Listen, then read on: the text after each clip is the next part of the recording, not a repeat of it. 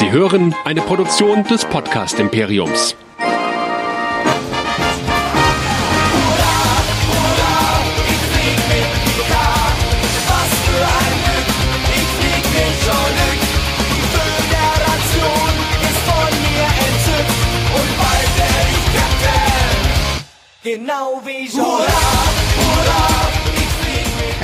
Willkommen zu einer neuen Ausgabe von Track Nerds, der Star Trek Podcast Show hier bei nerdizismus.de.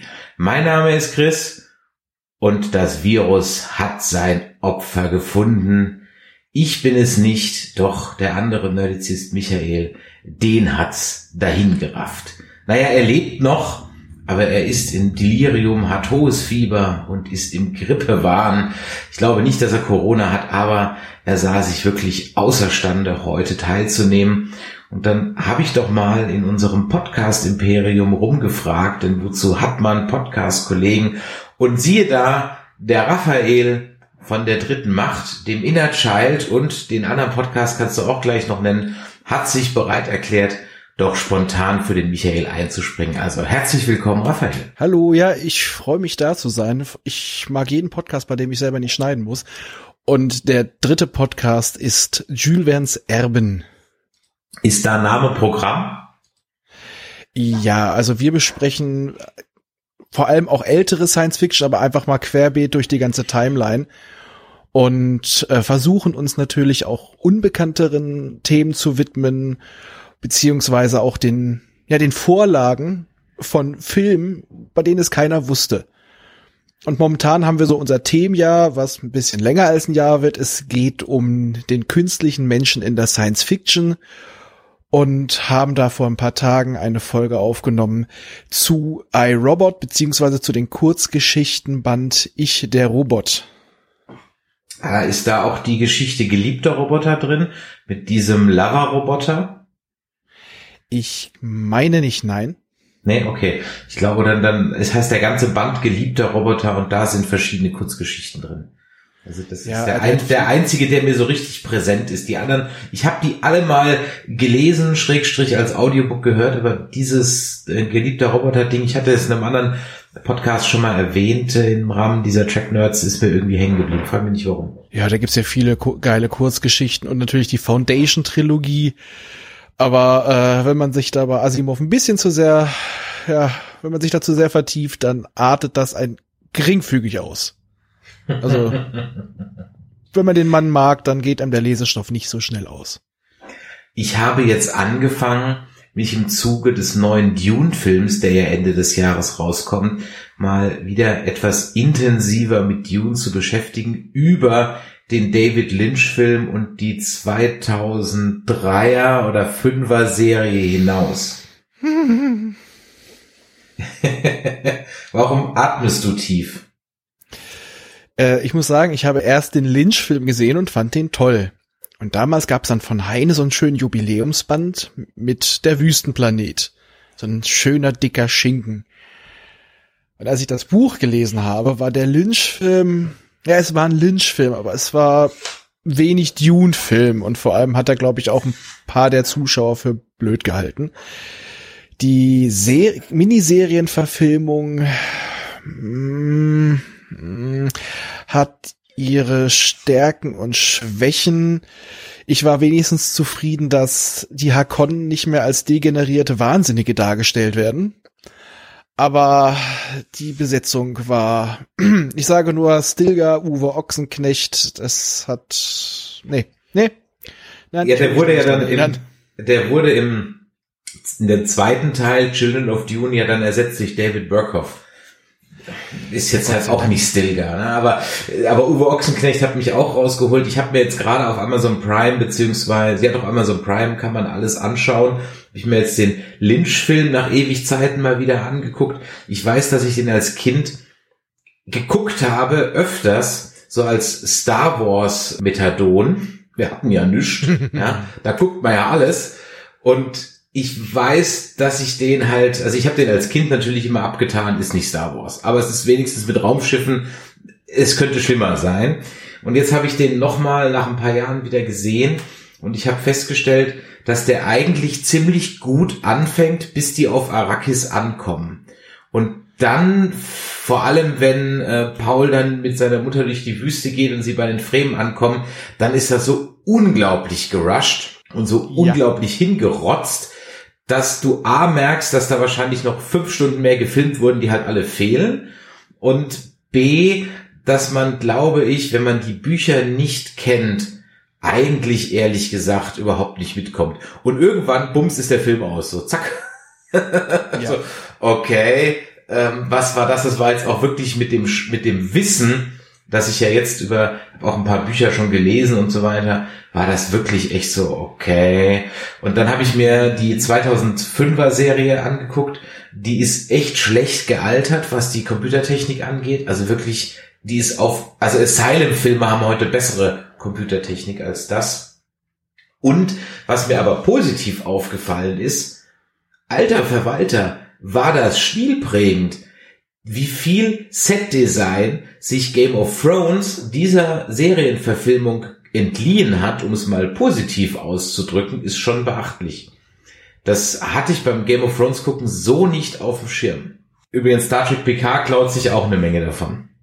Ja, ich habe aber auch jetzt Game of Thrones, habe ich die ersten anderthalb Staffeln gesehen, weil ich gesagt habe, ich habe mit den Büchern angefangen und bis der die nicht zu Ende geschrieben hat, gucke ich die Serie nicht. Es sei denn, er stirbt vorher. Aber da bin ich jetzt, da bin ich Dickkopf. äh, aber zum Dune-Film muss ich noch eine Sache sagen, die mich aufgeregt hat, nachdem ich die Bücher gesehen, gelesen habe. Am Ende, wenn es auf Arrakis plötzlich anfängt zu regnen und die, die, die Sandwürmer, die freuen sich. Nein! Die müssten, die müssten in Rauchschwaden aufgehen. Flüssigen. Nee, also ich kann jedem empfehlen, die wunderbaren Hörbücher. Das erste ist noch mit äh, Simon Jäger, Jürgen Prochnow und Marianne Rosenberg. Die anderen zum Glück danach nur noch mit Simon Jäger. Aber wirklich zu empfehlen, die sind toll. Ja, das stimmt. Da habe ich mir ehrlich gesagt mein Dune-Wissen auch drauf geschaufelt. So, wir sind aber heute kein Dune-Podcast. Ich wollte an der Stelle einfach nur mal hinweisen, Ende des Jahres kommt vielleicht ein Dune-Film. Heutzutage weiß man ja nicht, wann noch irgendwas ins Kino kommt, aber aktuell ist es geplant für Ende des Jahres und ich bin sehr gespannt drauf. Und als letztes noch zu Dune. Man kann auf YouTube Schrägstrich bei Arte die Doku von äh, Jodorowskis Dune-Film anschauen. Der Dune-Film, der nie gemacht wurde wo unter anderem auch Salvador Dali mitgespielt hätte und die Designs von HR Giga waren und so weiter. Also bei Arte in der Mediathek beziehungsweise bei YouTube einfach mal nach Dune und Jodorowsky suchen. Dann findet man das. So, soweit also jetzt erstmal das nerdige Sci-Fi Vorgeplänkel. Damit hast du dich auch schon durchaus etwas qualifiziert hier mitzumachen, denn du bist ein Sci-Fi erfahrener Podcaster und für alle, die mehr von uns hören wollen, ihr könnt das, wenn ihr einfach mal nach Nerdizismus googelt. Dort findet ihr all unsere Social Media Kanäle. Ihr findet unsere Webseite nerdizismus.de. Wir sind auf Instagram, Facebook, YouTube so als Derivat des Podcasts und ich empfehle euch wirklich, uns auf Twitter zu folgen und auch den anderen Star Trek Podcasts auf Twitter zu folgen, denn mit die spannendsten Diskussionen rund um Star Trek PK gehen innerhalb der Podcast Community auf Twitter gerade ab. Kann ich wirklich nur empfehlen. Und wenn ihr uns Feedback geben wollt, dann könnt ihr das unter info at nerdizismus.de und wir haben auch eine Voicemail beziehungsweise WhatsApp, die könnt ihr erreichen unter 0152 596 47709. Das soweit der Social Media Werbung und dann kommen wir doch mal eben schnell zum Feedback. Da haben uns ein paar Nachrichten erreicht und an dieser Stelle nochmal der Aufruf, wer auf der FedCon ist. Der höre jetzt mal ganz besonders hin. So, wir gehen immer davon aus, dass sie nicht verschoben wird. Dort veranstalten wir ja wieder unseren Castblast und wir haben uns gedacht, wir machen das dieses Jahr mal sowas wie ein Kanzlerduell, nur mit zwei Teilnehmern, nämlich der eine verteidigt Old Track und der andere verteidigt New Track. Und dafür könnt ihr euch gerne noch bewerben, äh, und zwar unter info@nerdizismus.de. Schreibt uns einfach mal eine Mail, wenn ihr auf der FedCon seid oder aus der Nähe von Bonn kommt, denn wir können leider keinerlei Spesen oder so übernehmen. Es macht also nur Sinn, wenn ihr wirklich aus der Nähe seid oder sowieso auf der FedCon seid. Ähm, und dann schreibt uns mal, warum ihr der Meinung seid, dass ihr der richtige Kandidat für die Verteidigung von Old oder New Track ähm, seid. Spoiler, wir haben schon einen Arsch voll Bewerbungen für Old Track. New Track ist so ein bisschen in der Minderheit. Also wer sich da berufen fühlt und vielleicht ein bisschen mehr sagen kann, außer sieht gut aus, ähm, dem äh, legen wir das hier ans Herz. Und auch hier nochmal kurz zum Ablauf. Stellt euch das vor wie so ein Kanzlerduell. Der Michael und ich werden das moderieren und wir sind an der Stelle also neutral. Wir fragen euch Dinge, aber wir möchten auch, dass ihr mit eurem Kontrahenten dann eben diskutiert. Alles weitere dann, wenn ihr uns eine Mail schreibt. So, Mail hat uns auch geschrieben der Daniel. Der schreibt, Hallo Chris, zunächst einmal Lob und Kompliment. Ihr macht einen tollen Star Trek Podcast. Höre ich mir immer gern an. Auch auf eurem Live-Event war ich neulich sehr fein. Vielen Dank dafür, Daniel, dass du da warst. Nach dem Hören der letzten Folge muss ich nochmal zwei Dinge loswerden. A, du hast recht, Better Call Saul, das ist momentan das Maß aller Dinge, begeistert mich auch extrem. B, ich mag Star Trek PK eigentlich auch sehr, aber mit deinem Hinweis auf die Beam-Technologie aus Voyager, Klammer auf, 40.000 Lichtjahre, Klammer zu, die die Borg ja jederzeit hätten nutzen können, statt Zeitreise und Co. hast du mich schon nachdenklich gemacht. Guter Punkt. Vielen Dank, lieber Daniel, dafür bin ich da. Aber vielleicht kann man es sich ja auch so zusammenreimen, schreibt er weiter. Vielleicht war das so exklusives Borg-Queen-Wissen, dass sie das nie mit dem Kollektiv geteilt hat, um irgendwie ihre eigene Macht zu erhalten. Vielleicht so. Deine Kritik ist sicher berechtigt, aber ich glaube, früher bei den alten Serien war es noch viel mehr unlogischer und krumm als bei den heutigen neuen. Ich freue mich einfach, dass es neue Star Trek gibt und dann doch dann noch mit so vielen alten Schauspielern. PS, schöne Grüße auch an Michael. Ich mag seine Kontrahaltung gegen dich zumeist. Aber, dass er sich an den mobilen Emitter nicht erinnern konnte, war wirklich sträflich. Äh, ja, Daniel, vielen Dank. Ähm, Raphael, ich beziehe dich einfach mal mit ein bei diesem Feedback. War denn bei den alten Serien auch alles unlogisch und krumm? Ich würde ja sagen, ja, das stimmt, aber dadurch, dass die Geschichte, die in einer Folge erzählt wurde, nicht immer, weiß Gott, es gab auch viel Kappes, aber halt stark war oder oft stark war, zum Nachdenken angeregt hat, habe ich mich halt über die Geschichte nachgedacht und nicht über die Plotholes, die es zweifelsohne gibt. Mm, ja, ich sehe das jetzt eher so. Also ja, ich bin auch der Meinung, dass damals auch viel Unlogisches war, vor allem wenn man es mit dem heutigen Auge sieht. Allerdings muss man ja auch sagen, wir, glaube ich, die ja auch öfter mal die Serien jetzt analysieren für unsere Podcast, wir gucken Serien langsam auch ein bisschen anders. Man legt äh, den Finger mehr auf die Wunde. Aber ich glaube auch ein großer Punkt war, warum das nie so aufgefallen ist. Es war immer eine abgeschlossene Geschichte in sich. Und jetzt ist es so, wenn du in einer Folge einen Fehler machst, weil sie wollen ja immer eine große zusammenhängende Geschichte erzählen, dann trägt sich dieser Fehler immer weiter und dann gibt's immer so einen Lawineneffekt.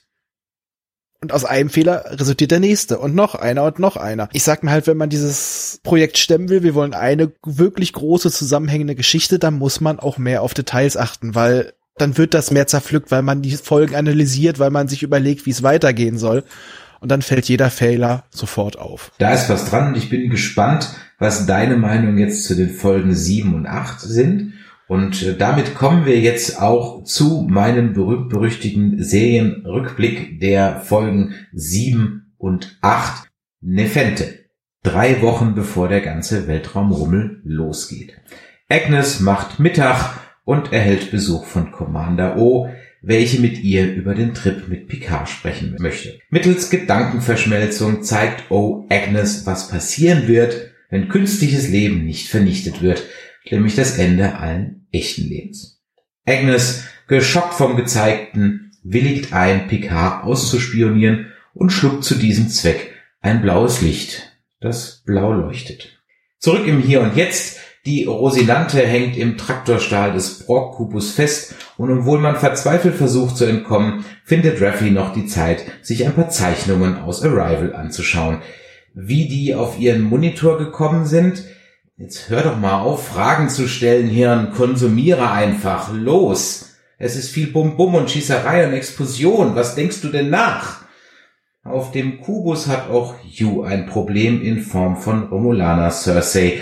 Die will von ihm wissen, wohin Picard und Sochi geflüchtet sind und wo Elnor sich rumtreibt. Da Yu nicht singen möchte und eine Folge Picard nicht so lange ohne einen Mord auskommen kann, exekutiert Cersei kurzerhand 8 XBs, sehr effektiv, was den Bodycount angeht. Da man bei Yu nicht weiterkommt, schnappt sich Fakesbock ein Schiff, verlässt sich auf den Tracker in Agnes, löst den Traktorstrahl und mit dem ältesten Trick der Sci-Fi-Geschichte lässt man die La Sirena entkommen.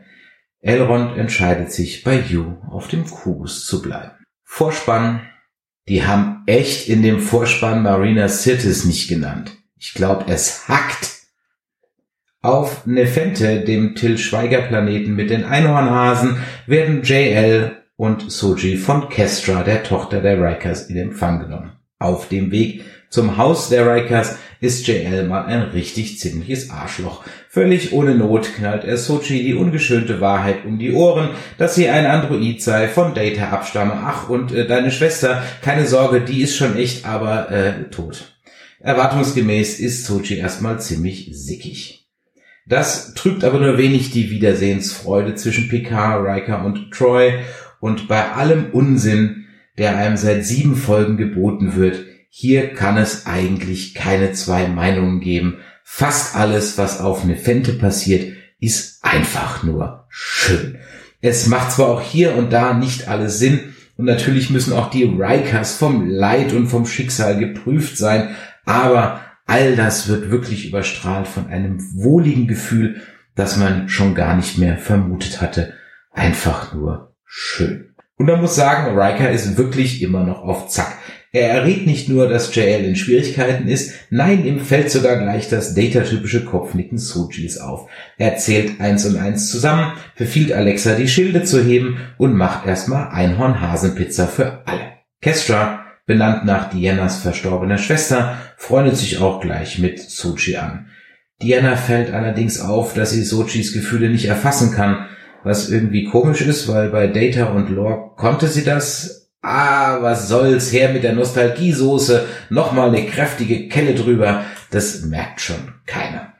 Für Soji und alle, die TNG nicht gesehen haben, erklärt Kestra nochmal eben schnell, wer Data eigentlich war und erzählt ein paar Anekdötchen aus dessen Leben. Doch auch die Rikers haben ein Päckchen zu tragen, ist ihr Sohn Thad doch vor 13 Jahren verstorben. Der konnte nämlich nicht geheilt werden, da ein rettendes Medikament durch ein Androidenverbot nicht auf einem positronischen Matrixgehirn züchtbar war. Und bevor jetzt hier alle Physiker oder vermeintlichen Physiker schreien, das ist völlig unlogisch und geht gar nicht. Ich habe es mal nachgeschlagen, Positronen gibt's überhaupt nicht, von daher von mir aus. Da Picard nicht gerade großes Geschick im Umgang mit Soji beweist, muss Diana mal den Counselor raushängen, staucht den alten Zausel-Captain zusammen und nordet ihn mal kräftig ein. Beim Abendessen klärt man das weitere Vorgehen. Soji erzählt von ihrer Heimatwelt, auf welcher Maddox wohl weitere Androiden gebaut hat. Da die Rosinante nicht erreichbar ist, braucht JL ein Schiff und Kestra faselt von einem Captain Kendrell und seinem Schiff. Das muss man sich als Zuschauer aber gar nicht merken, weil der spielt sowieso keine Rolle, da die Rosinante dann im Anflug ist. Obwohl nicht ganz hilft dieser ominöse Captain Crandall doch Kestra dabei, den Planeten mit den zwei Monden zu identifizieren. Na dann nehme ich den Captain Kendrell einfach mal auf meine Liste der Adler in der letzten Folge auf. Zum Abschied schenkt Kestra ihrer neuen besten Freundin Sochi einen kaputten Kompass. Picard hat tatsächlich ohne Explosion oder Tote es geschafft, von einem Planeten zu entkommen. Wow. Zu den Klängen des TNG-Themes verabschieden wir uns aus dieser Folge. zu früh gefreut, denn wo so viel Licht ist, ist auch leider Schatten. Daher müssen wir leider, leider noch zurück zur dämlichsten Crew im Universum, zurück auf der La Stupida. Der hängt nämlich Fake Spock im Nacken und egal wie oft Han Solo auch auf Warpgate, Fake Spock ist da. Woher Wolverine weiß, dass man ihn verfolgt? Nun, er, er guckt aus dem Fenster, denn das romulanische Schiff bleibt ja immer gerade außerhalb der Sensorenreichweite und da drängt sich die Frage auf, ob die Sensoren der Lastopida gerade mal 300 Meter weit reichen. Derweil hat Agnes Angst, dass ihr Mord an Maddox rauskommt. Auch dämmert ihr, dass sie eventuell der Grund für die Dauerbeschattung der Romulaner sein könnte. Auf dem Borg-Kubus kämpfen derweil Yu und Elrond um ihr Überleben. Cersei ist sichtlich angepisst, hat genug von den Faxen und tötet kurzerhand Yu. Schnitt. Kuchen. Raffi sorgt sich um Agnes und macht daher erstmal Kaffee und Kuchen. Raffis Fürsorge macht es Dr. Äh, Jurati aber nicht gerade leichter. Weil sie sich niemanden anvertrauen kann oder will, sieht Agnes nur einen Ausweg, einen vermeintlichen Selbstmord mit Hilfe eines 3D-Druckers der Krankenstation, äh, den Amazon-Link, da posten wir in den Show Notes, kleiner Tipp, 495 Euro, äh, repliziert sich Agnes ein Gift, er bricht das Tracking und fällt ins Koma. Auf dem Borg-Kubus ruft ein verzweifelter Legolas die Fenris Ranger um Hilfe. Folge 8, Broken Pieces, Bruchstücke oder wie ich die Folge nenne, Exposition 2.0. Hinter den sieben Bergen bei den sieben Zwergen liegen die acht Sonnen rund um den Planeten Aya, die Heimatwelt der Bestatterinnung. Commodore O, Cersei, die Astro-TV-Hexe und ein paar weitere Tal Shiar-Mädels stehen im Kreis um einen Lasertisch. Nach einer pathetischen Ansprache von O grabbeln alle den Tisch an, sehen eine masseffektmäßige Vision vom gewaltsamen Ende einer längst vergessenen Zivilisation, werden wahnsinnig und bringen sich um. Böse Zungen behaupten, der Grund für die Selbstmorde wären die recycelten Szenen aus Star Trek Discovery gewesen. Aber das ist ganz sicher nur ein böses Gerücht und nicht von uns. Übrigens neuer Rekord, acht Tote nach drei Minuten. Nur Cersei übersteht unbeschadet, die Astro-Hexe auch, aber die hat eins einen an der Marmel und entpuppt sich dabei noch als Cerseis Tante. Zurück im Hier und Jetzt, Cersei wacht am Krankenbett ihrer Astro-Tante und gibt uns die erste zugegebenermaßen interessante Exposition dieser Folge. So erfahren wir, dass der wirre Geisteszustand des Tantchens der Grund für die gescheiterte Assimilation war und der Kubus deswegen seinen Dienst einstellte. So viel zur Theorie, die Romulaner hätten die Borg erschaffen und in ihrer DNA ein Failsafe eingebaut. Im Büro des toten Yu hat sich Legolas eingeschlossen und wartet auf die Fenris Ranger. Die Tür öffnet sich und reinstürmen drei Wachen. Die haben zwar eine Blendgranate dabei, aber aus irgendeinem Grund keine Disruptoren. Dafür sind sie recht fit im Faustkampf und schaffen es tatsächlich, Elnor zu fesseln. So für zwei Sekunden. Dann erscheint Seven of Nine völlig aus dem Nichts und sorgt für die Toten 61, 62 und 63. Elnor glaubt anscheinend seine Mutter gefunden zu haben und umarmt die gute Annika wie ein kleines Kind. Vorspann. Beim Hören des Picard-Themas denke ich irgendwie teilweise immer, es könnte auch ganz gut zu einem Sonntagabendfilm vom ZDF passen. Aber maybe that's just me. Auf der Last Stupida ist Wolverine wie vom Blitz getroffen. Als Suji gemeinsam mit Picard an Bord gebeamt wird, erkennt er in ihr einen Geist aus der Vergangenheit. Picards Bitte, die Sternflotte zu kontaktieren und nach DS-12 zu fliegen, nimmt er wie in Trance wahr. Dazu trifft er für sich eine Entscheidung, nach Ankunft auf DS-12 ist er raus. Sprach's, aktivierte alle Hologramme und verschwand mit einer Flasche Schnaps in seinem Quartier. Kommen wir zur Exposition zweiter Teil. Erst muss Picard Sochi erklären, warum Starfleet auf einmal doch eine gute Idee ist. Raffi zeigt dem Zuschauer mit und auch Picard, was sie seit der letzten Folge alles rausgefunden hat, nämlich dass Agnes einen Tracker in sich trug und für den Tod von Bruce Maddox verantwortlich ist. Das kann der alte Zausel Picard nun weder Ruffy noch dem NHN glauben und er ist erstmal sauer.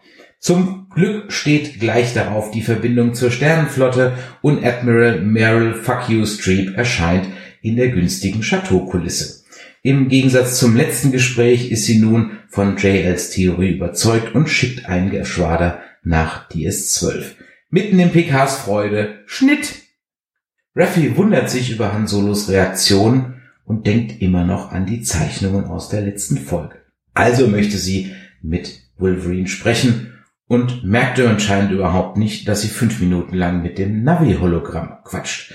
Aber wo das Navi schon mal da ist, kann sie sie auch nach Sochi fragen. Und siehe da, das ENH kennt die junge Dame, allerdings unter einem anderen Namen, nämlich Jenna. Außerdem erkennt er die Zeichnungen als Sternformation, hat aber keine Ahnung, wo es liegt. Immerhin weiß es, dass das Sternensystem in alten romulanischen Karten noch verzeichnet war. So langsam fügen sich bei Raffi Puzzleteile zu einem Bild. Auch Soji versucht ein Bild von sich zu bekommen und fragt JL über ihren Vater aus. Ähnlich wie Kestra letzte Woche erzählt Picard jede Menge Anekdötchen von Data. Raffi hat jetzt Blut geleckt und fragt weiter. Als nächstes Ian, das irische Mechaniker-Hologramm von Rios. Der weiß zwar auch nicht, wo das Acht-Stern-System liegt, weiß aber, dass so etwas nur künstlich erschaffen werden kann. Jetzt steht das Hospitality-Programm auf der Liste. Weder zu den Sonnen noch zu Soji gibt's was Neues, aber wir erfahren, dass alle Hologramme im Grunde nichts anderes als Horcruxe von Rios sind. Zu guter Letzt gibt er das Hospitality-Programm den Rat, Rios doch mal Gesellschaft zu leisten. Der ist nämlich echt Down. Doch vorher muss Klarheit her und Raffi lädt alle Holos ins Chateau. In einer klassischen Krimiszene plaudern die Hologramme aus den Nähkästchen und Raffi weiß nun, was zu tun ist. Sie folgt dem Rat der Hologramme und klingelt bei Rios. Der erzählt leicht angesäuselt seine Geschichte dass er einst erster Offizier auf der Ibn Majid war, dass man zwei unbekannte Personen im All fand, von denen eine außer wie Sochi, dass sein Captain die beiden und sich selbst kurze Zeit später erschoss, die ganze Sache von Starfleet vertuscht wurde und er sechs Monate später auf Befehl von O rausgeworfen wurde. Da geht Raffis Aluhut aber ganz schön hoch. Derweil erwacht Agnes, beichtet JL alles und willigt ein, sich auf DS-12 den Behörden zu stellen. Jetzt weiß aber auch JL endlich von Commander O, der Vision und worum es bei dem Ganzen eigentlich geht. Wie er darauf kommt, dass Agnes mit Maddox liiert war, bleibt sein Geheimnis oder halt das der Autoren. Immerhin, Agnes darf sich jetzt bei allen Mitgliedern der Crew brav entschuldigen und Soji ausfragen. Bei Pommes und Eis wird dann die letzte Exposition der Folge präsentiert, in welcher Ruffy stolz von ihren Erkenntnissen und äh, Erfolgen als Sherlock Holmes berichten darf. Eine uralte Zivilisation brachte dereinst acht Sterne zusammen, um eine weithin sichtbare Warnung vor den Folgen künstlicher Lebensformen zu setzen. Die ungewöhnliche Konstellation sollte raumfahrende Zivilisationen anlocken, damit diese die Warnung vom Lasertisch sehen, verstehen und entsprechend handeln. Ein ziemlich bescheuerter Plan. JL erläutert zudem, dass es womöglich eine Art Schwelle für künstliches Leben gibt und wenn diese Schwelle überschritten ist, tauchen die Satwasch auf und machen den KI-Würstchen den Garaus. Doch auch der Plan mit der Halbvulkanier, Halbromulanerin Rowe hat wohl seinen Sinn. Deswegen Sonnenbrille und Mindmeld alter Schwede, die reden sich wirklich alles auch irgendwie zurecht. JL bekommt noch eine kurze Szene mit Rios, in welcher sie Glückskeksweisheiten austauschen. Sochi will jetzt schnell nach Hause, versucht das Schiff zu übernehmen und einen Transwarp-Kanal der Borg anzusteuern, was man dann auch in Angriff nimmt, nicht aber ohne vorher noch einen schlechten Gag auf Kosten von alten Menschen zu machen. Warum die Flotte auf DS-12 nun auf einmal kein Thema mehr ist, erfahren wir sicher am Dienstag. Oder nie. Auf dem Artefakt versuchen Seven und Elrond den Kubus zu reparieren und alle Drohnen darin zu aktivieren. Damit das klappt, muss sich Seven als Königin anschließen und alle Drohnen zu einem Mini-Kollektiv vereinen. Das birgt das Risiko, nicht mehr aus dem Kollektiv zu wollen. Doch der Plan gelingt, der Kubus wird aktiviert, alle Drohnen erwachen und es ist spannend für zwei Sekunden, ist Widerstand zwecklos, doch dann drückt Cersei einen Knopf und lüftet kurzerhand den Kubus kräftig durch. Das war wirklich spannend für zwei Sekunden. Aber dann, es sind doch noch ein paar XBs übrig, die revoltieren, vertreiben die Romulaner vom Kubus und feiern danach ein fröhliches Fest.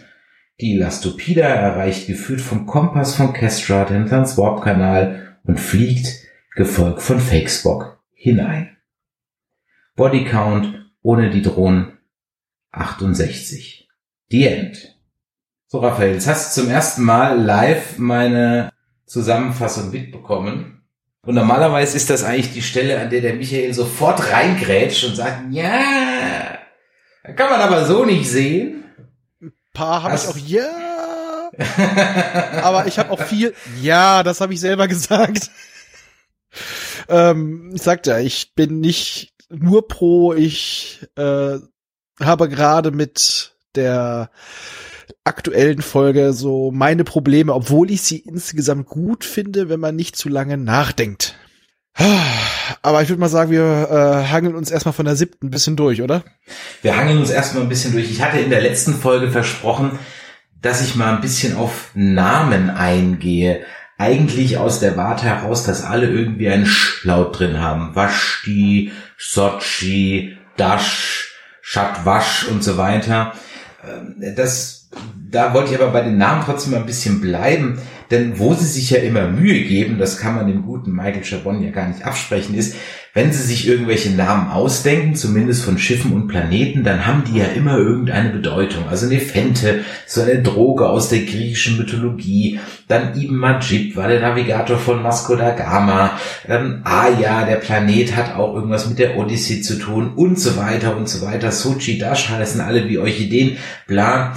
Ich finde halt da an der Stelle irgendwie, ja, ist nett, aber äh, dass das immer so zu einem so hochgejuckelt wird, so, oh, wie tiefsinnig diese Serie ist, das finde ich halt ein bisschen übertrieben. Das ist nur noch mal am Rande, du musst ja jetzt gar nicht drauf eingehen, wenn du dazu nichts zu sagen hast. Das habe ich nur noch vom letzten Mal so ein bisschen hier auf meiner Liste gehabt. Da kann ich mal kurz was zu sagen. Äh, wie gesagt, wir machen ja einen Perry Roden Podcast und gerade in den alten Sachen, wir sind jetzt gerade so in den 60ern, da gab es dann so tolle Planeten, die hießen Aqua, Outside, Hell.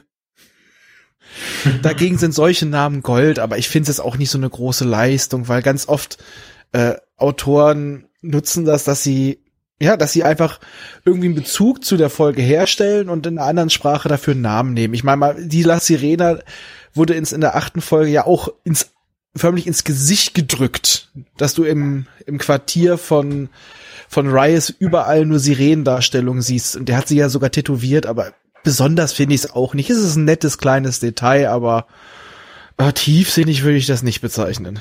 Ja, ja, ich weiß. Hat Raffi, wo wir gerade bei dieser äh, Szene in Rios Quartier sind, ernsthaft gefragt, ob er einen Walkman hat? Ja, aber ich muss sagen, im Gegensatz zu anderen Produktionen, es wird nicht noch extra lange auf diesen Witz mit einer Großeinstellung oder sowas drauf haften geblieben. Man geht einfach weiter, so nach dem Motto, wir schämen uns und gehen weiter. Weil äh, die Witze zünden nicht und genauso ist es beim Altherrenwitz. Obwohl ich sage, okay, das könnte passen. Ich glaube, dass Picard das letzte Mal als Admiral selber was geflogen hat oder sowas, das war wirklich noch zu L-Cast-Zeiten. Äh, wenn man ja. gnädig ist, könnte man auch noch sagen, vielleicht hat er auch wieder gemerkt, oh scheiße, ich habe mich wieder auf den Captainstuhl gesetzt. Ähm, ähm, ähm, äh, ich tu mal so, als ob ich nicht fahren kann. Aber es war ein Comedy-Element, der in meinen Augen mehr schlecht als recht gezündet hat. Das muss man einfach sagen. Ich muss sagen, auch Episode 7 fand ich schön. Sie war relativ arm an Entwicklung. Es gab ein bisschen charakterliche Entwicklung. Und am Ende äh, muss ich sagen, diese Geschichte, dass jetzt plötzlich Rias äh, Ruffy verdächtigt, dachte ich so, uh, das zieht sich bestimmt ein bisschen. Und dann kommt das Problem. Die achte Folge. Plötzlich ist alles äh, aus dem Weg geräumt und in dieser, ich könnte aus ungefähr sechs, sieben Punkten in dieser Folge Nummer acht könnte man komplette Episoden stricken und die werden da einfach so zack, zack, zack, zack, zack, zack, zack, zack, zack. Und äh, wichtige Sachen werden im Nebensatz erklärt, wenn überhaupt und das am Anfang in den ersten fünf Folgen kam die Serie nicht aus dem Pushen. Da wurden für Sachen vier Folgen verschwendet, was man anderthalb machen konnte. Und jetzt zieht sie so hart an, ich weiß nicht, da wird so, da wurde mir zu viel übersprungen. Interessante Ideen, aber es war einfach alles nur noch Gas, Gas, Gas, drauf, drauf, drauf und bäm. Vor allem, es wird halt für nichts irgend, also es gibt überhaupt nichts, was irgendwie mal Spannung aufbauen könnte. Ich hätte ja gerade dieses Misstrauen zwischen Ry äh, ja, zwischen Ryas und Ruffy. Das hätte so viel Spannung reinbringen können und es wird einfach nicht mehr erwähnt. Ja.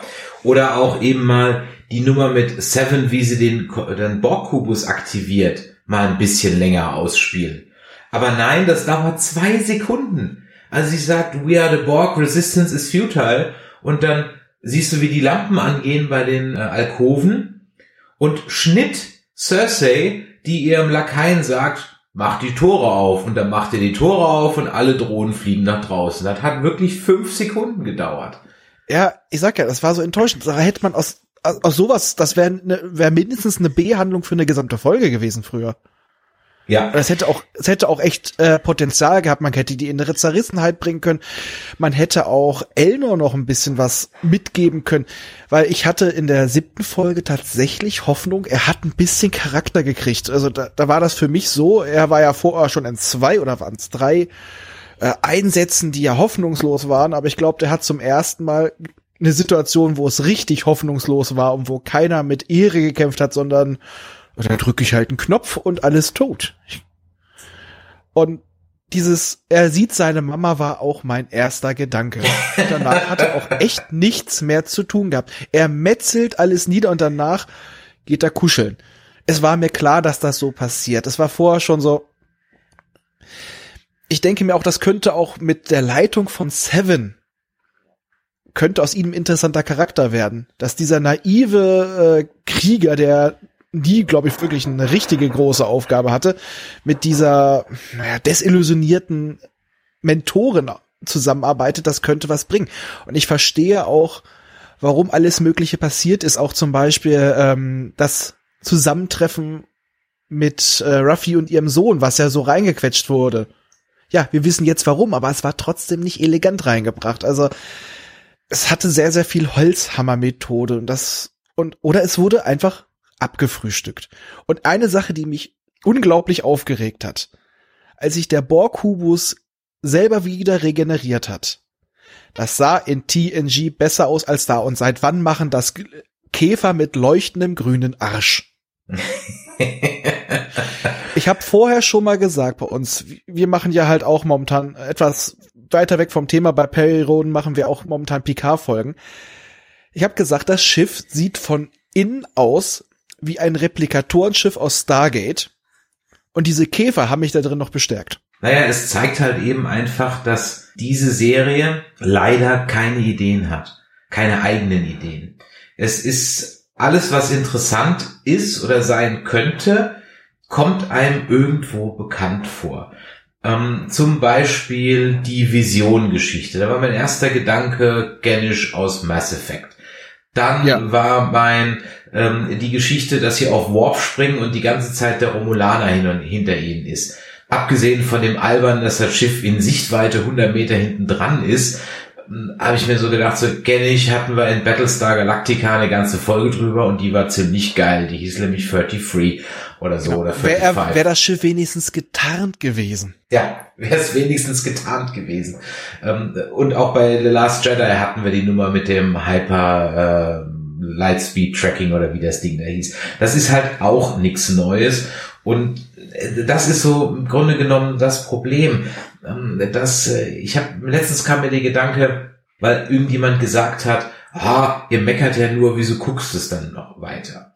Und früher war doch auch, hatte ja auch ein äh, User vorhin geschrieben, früher war ja auch nicht alles Gold, was glänzt. Und so ist halt nun mal das neue Track und jetzt get over it. Und da muss ich halt ganz ehrlich sagen, so, naja, ja, richtig, früher war auch, weiß Gott, nicht alles Story Gold, was einem da als Star Trek verkauft wurde, aber, großes Aber, in der Regel, mit Ausnahmen bei Deep Space Nine und äh, am Ende dann bei ähm, Enterprise, war Star Trek doch eigentlich immer, ich sag mal so ein bisschen so eine Anthology-Show. Das heißt, man hat ein Thema genommen, ein Genre genommen und hat es mit Star Trek verquickt. Dann hatte man mal eine Sherlock Holmes Folge, dann hatte man mal eine Robin Hood Folge, dann hatte man mal eine Krimi Folge, Film Noir, dann gab es mal eine Horror Folge, dann gab es eine Spionage Folge und so weiter und so weiter und so weiter. Das war zwar auch irgendwie alles nicht neu von der Grundidee her, aber es war im Star Trek-Universum dann einfach ein nettes Ding. Man hat mit dem, mit dem Sandkasten Star Trek etwas angefangen und hat ein bisschen was Neues draus gemacht. Das hat, weiß Gott, nicht immer geklappt, aber oft hat es mal sehr gut geklappt und dann konnte man sich sogar mal eine Episode wie The Inner Light leisten, die komplett ohne Action, ohne Raumschiffe, ohne alles auskommt und trotzdem eine der geilsten Episoden ever ist. Ja? Und solche Dinge vermisse ich einfach hier. Und den Leuten, die dann da draußen ganz ehrlich das Kindergartenargument bringen, ja, dann guck ich halt nicht mehr, wieso guckst du es denn dann noch? Ja?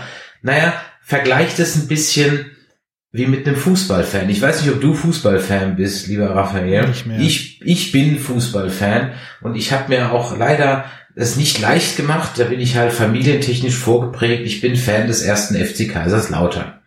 Ja. Und das werde ich halt immer sein. Und die spielen inzwischen in der dritten Liga. Und die Vergleiche mit Star Trek sind ehrlich gesagt gar nicht so weit hergeholt, denn unsere Hochzeit war auch mal in den 90ern. Da sind wir zweimal Meister geworden, haben praktisch immer international Champions oder UEFA Cup gespielt und haben zweimal Pokal gewonnen und seitdem sind wir auf dem absteigenden Ast. Dann gab es mal wieder ein Hoch, wir sind mal wieder in die erste Liga aufgestiegen, aber tendenziell geht's eigentlich nur noch nach unten und wir spielen nicht mehr vor 50.000 Zuschauern zu Hause, sondern jetzt in der dritten Liga vor 15.000 Zuschauern zu Hause. Und ich bin einer davon. Ich gehe zwar nicht hin, weil ich in Düsseldorf wohne, nicht in Kaiserslautern, aber ich habe ein Magenta Sport Abo und ein, unter anderem deswegen. Und ich gucke jedes Spiel und ich ärgere mich und ich freue mich und ich hoffe auf bessere Zeiten. Und genau deswegen gucke ich auch Star Trek PK. Ich ärgere mich und ich hoffe auf bessere Zeiten weil ich sie noch kenne. Ich muss sagen, ich gucke es gerne, ich habe auch Spaß daran, aber ich sage halt, ich darf nicht zu lang drüber nachdenken. Das ist dann so, äh, ich trenne da zwei Sichtweisen, einfach nur konsumieren und Spaß haben, dafür taugt's. Ähm, andererseits, wenn ich da, wie gesagt, mal ein paar Sekunden länger drüber nachdenke, merke ich halt die Fehler und heutzutage hat Star Trek auch das Problem, du hast heutzutage eine viel breitere Masse an Serien, die es besser machen. Und die machen es leider wirklich besser als die aktuellen Star Trek Serien. Und die müssen sich damit messen. Sie haben versucht, die haben dieses Format eingeschlagen mit übergreifenden Handlungsbogen und ich muss jetzt noch mal zwei Sachen loswerden. A, hatte ich die ganze Zeit das Gefühl, die haben diesen zehn Folgen Arc, von dem wir ja erst acht gesehen haben, eigentlich für über 20 Folgen geschrieben, Anfang auch so gedreht und irgendwann gemerkt, scheiße, wir haben nicht genügend Zeit. Und die andere ist so eine Theorie, die ich gelesen habe, dass der, der dass die Story ursprünglich gar nicht mit Picard zu tun hatte und der nachträglich draufgeflanscht wurde. Und das würde in vielen Punkten passen, weil ich muss einfach auch mal sagen, die Serie funktioniert witzigerweise bis auf die letzte Folge am besten, wenn Picard nicht da ist. Da nimmst du mir ehrlich gesagt die Worte aus dem Mund, die ich zwar für jetzt noch nicht geplant habe, aber richtig, man fragt sich, warum diese Serie Picard heißt. Denn der ist sehr relativ unwichtig. Ja, man könnte ist die ganze, seine Abschiedstour. Genau, man könnte die ganze Sache auch ohne ihn erzählen. Und ich glaube, das tut der Serie auch ehrlich gesagt nicht gut. Wenn das, glaube ich, Star Trek La Sirena wäre, mit einem Cameo von Picard, wäre das ganz was anderes. Ähm, so ja, sie haben von Anfang an gesagt, das wird nicht wie TNG. Okay, Haken dran. Ja, ich muss auch, weiß Gott, nicht das alte nochmal bekommen.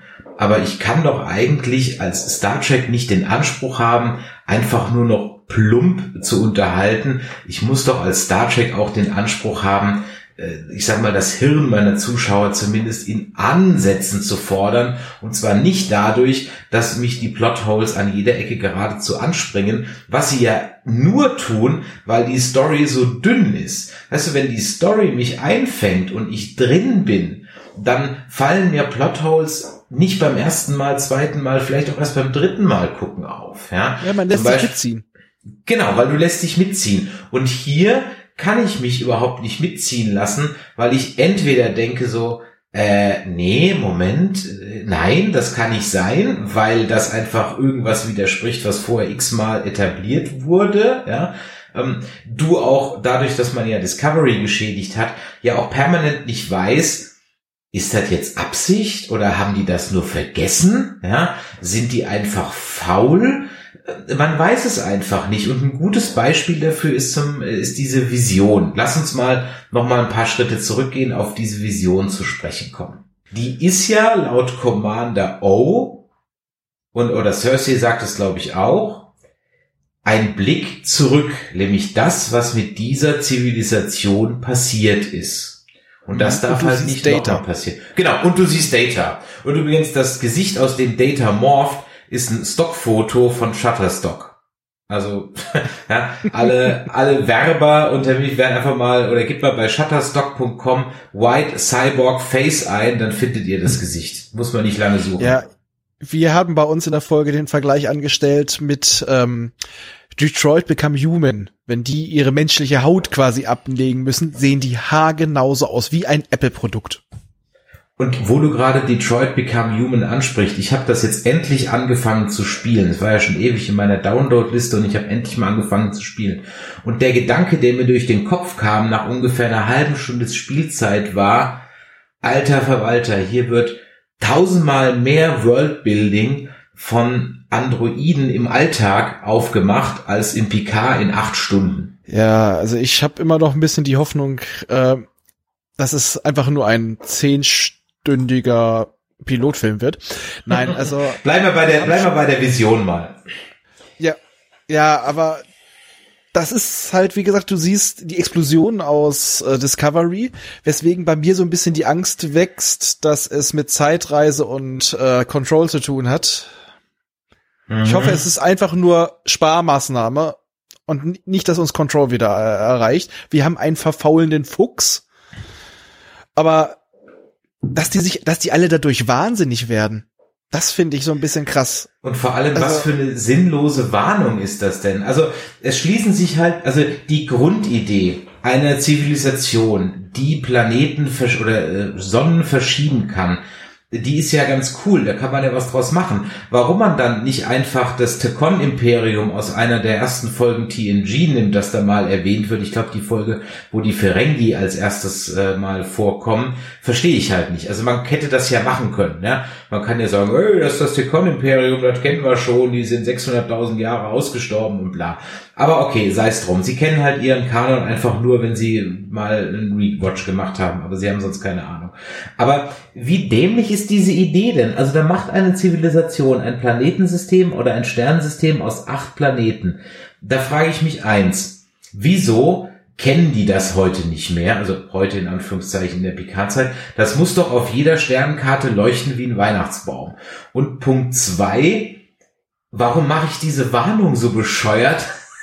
Dass, dass die Hälfte, auch drei Viertel aller Leute, die da draufdrücken, verrecken oder bekloppt werden. Das macht doch keinen Sinn. Wenn ich die Welt oder das Universum warnen will, dann gehe ich da raus und sage, Freunde, wir haben das ausprobiert, das ist eine ganz, ganz schlechte Idee. Aber jetzt bin ich auch so ein bisschen verwirrt auch aus der Serie. Ähm, ist jetzt die ihr Heimatplanet von Soji in diesem acht Sonnensystem oder steht die Warnung da? Und wieso halten die Romulaner die Warnung geheim, wenn sie doch alle davon abhalten würden? Ich würde doch alle Leute dahin schicken und die informieren. Ja, sicher. Und daran schließt sich ja das nächste an. Warum hat nie jemand probiert? Klar, warum nicht? Weil es gab ja die Sattwasch noch gar nicht. Aber es hat ja nie jemand probiert, Data umzubringen. ja, zu keinem Zeitpunkt. Oder irgendwie Nunien Sung. Und dann ist auch die nächste Frage halt schon, ab wann ist denn künstliches Leben künstliches Leben? Sind das schon die Naniten von Wesley oder die Exocoms, die sie da mal haben? Oder die Androiden von Harry Mudd aus TOS? Verstehst du, das ist so völlig undefiniert und äh, also Warp als Zivilisationsschwelle, das ist sehr konkret. Aber künstliches Leben ist irgendwie so, wischiwaschi und passt halt einfach auch gar nicht zum Rest. Und ja, wie du gesagt hast, es macht da, äh, da würde ich auch rausgehen und sagen, Freunde, ja, liebe Freunde der künstlichen Intelligenz, don't do it.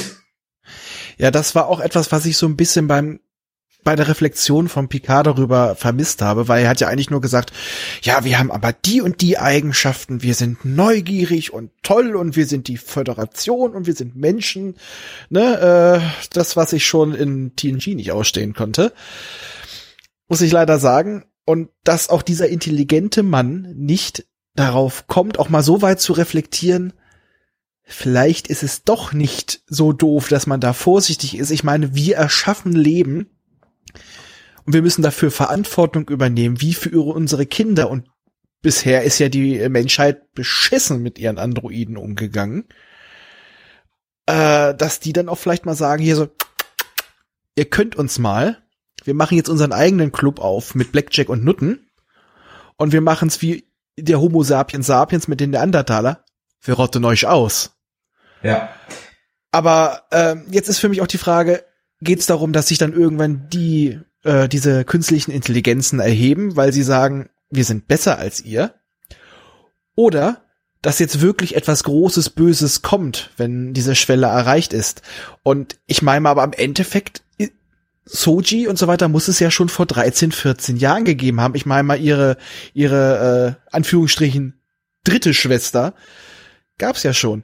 Ja. Ich, äh, äh, das ist für mich, also entweder haben sie eine tolle Erklärung, aber das sind noch so Punkte, wo ich sage, das klingt beim ersten Hören toll, aber man darf, wie gesagt, nicht zu lange nachdenken. Ich habe mir extra nochmal die entscheidenden Stellen von Measure of a Man angeschaut. Weil ich einfach sicher gehen wollte, wie denn am Ende das Urteil genau ausgefallen ist. Es gibt ja zwei entscheidende Stellen in dieser Folge. Also das ist für alle, die es jetzt gerade nicht wissen, das ist praktisch die Folge, wo Bruce Maddox ähm, per Gericht einklagen will, dass er eine Armee von Datas im Namen der Sternflotte erschaffen kann. Und äh, er dann aber vor Gericht nicht recht bekommt. Und die Sternflotte verfügt da eindeutig, dass Data ein Lebewesen ist aber Maddox darf auch Androiden bauen, wenn er selber draufkommt. So in Quintessenz. Ja. Aber die sind dann auch natürlich auf Basis dieses Urteils gleichzeitig Persönlichkeiten. Da frage ich mich, wann hat man sich denn umentschieden, um dann da doch eine äh, Arbeiter, Sklaven, Rasse, was auch immer herzustellen? ich sag mal einfach, als es bequem war. Das ist ja auch so mit dem Holodoc. Er hat seine Persönlichkeitsrechte bekommen, die anderen äh, Hologramme nicht mehr. Oh. Also äh, da, das muss man mal leider sagen, das passt einfach zur Föderation. Wir legen das so aus, wie es uns gerade passt. Apropos Hologramme, hat sich Raffi wirklich zwei Minuten lang mit dem äh, Navi-Hologramm unterhalten und es nicht gerafft hat, dass Rios war? Also, dass es nicht Rios war? Ja. Das, das sollte so sein, ne? Das habe ich aber irgendwie nicht ganz gecheckt. Also ich meine, ich so, das war von vornherein klar, dass das, das, also, hä? Die Hoppetosse, so nennen wir sie immer, ist ein bisschen schlecht beleuchtet. Und wer weiß, naja, einige ist sie nüchtern, aber wer weiß, äh, hat sie ja so ein solche Entzugsentscheidungen, ich weiß es nicht.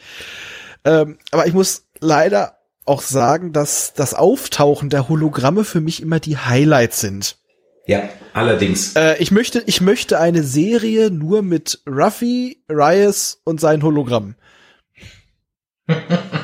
Zu den Hologrammen habe ich ja eine Theorie. Also entweder opfert sich Rios in der letzten Folge und lebt ab dann als Hologramm weiter.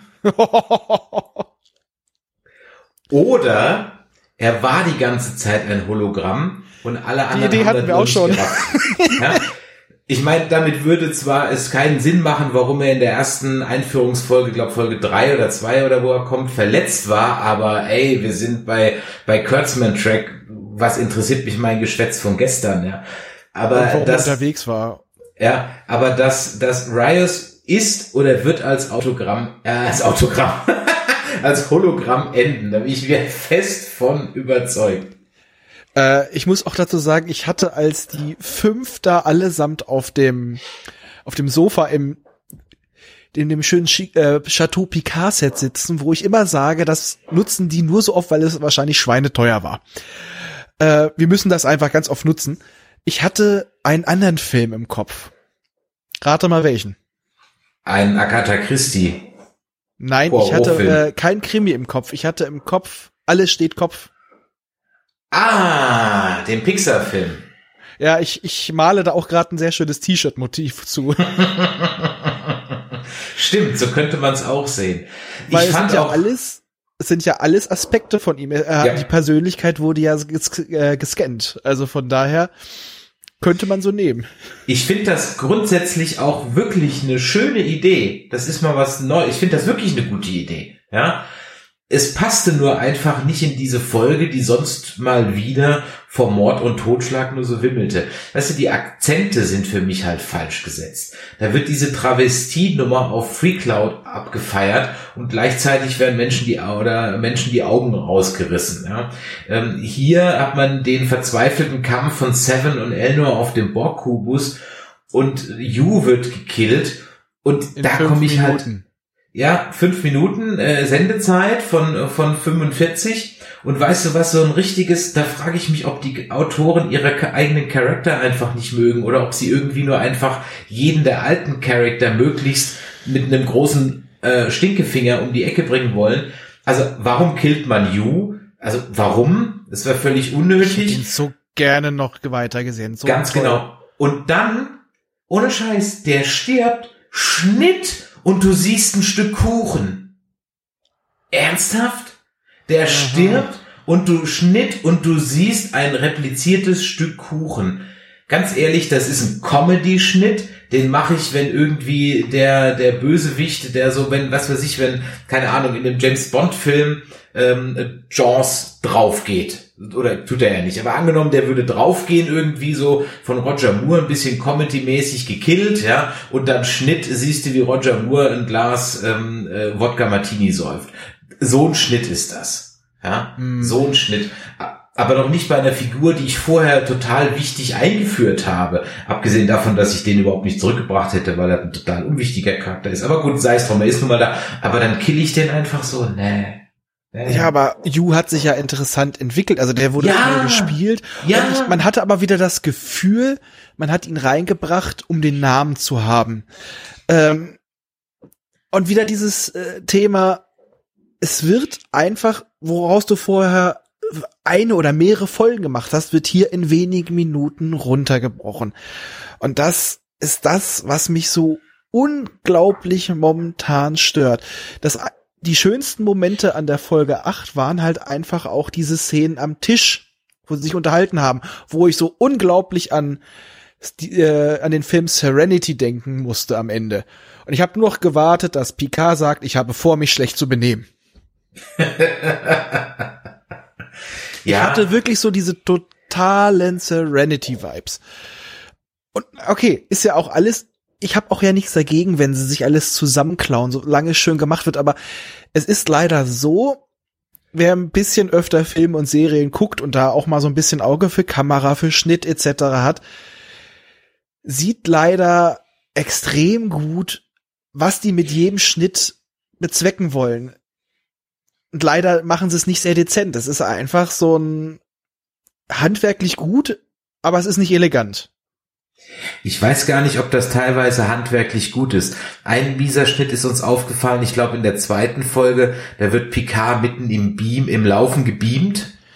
Oh, ja, Folge drei. Folge drei, wo ich so denke, so, ah, da haben sie bestimmt falsch, falsches Material gefilmt und kacke, wie fix it in post. Und auch hier, dann kriegt er von Admiral Merrill Fuck You Street seine Schiffe, die auf einmal nach 30 Sekunden ihm sagt, ja, okay, dann kriegst du gleich eine ganze Schwadron. Ähm, Ja. Und dann freut er sich und mitten in sein, wo er sich selber High Five gibt, ist der Schnitt, also so, so mitten in der Bewegung.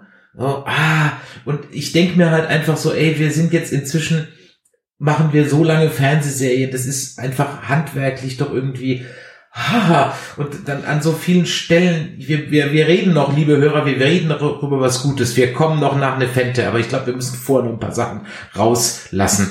Und an vielen Dingen ist es einfach so diese Faulheit. Man macht sich nicht mal die Mühe, von dem Amazon 3D-Drucker das Innenleben rauszumachen. Ja, und ganz ehrlich, weißt du was, wo, wo ich überhaupt nicht drüber wegkomme, ist, da repliziert sich das Gift. Es ist eine total dramatische Szene, weil ähm, Agnes sich jetzt, ich weiß gar nicht, will sie sich eigentlich umbringen? Kannst du ja gleich mal sagen, was deine Gedanken da waren. Und dann repliziert sich dieses Gift und dann kommt ein Mikrowellenping. Ping.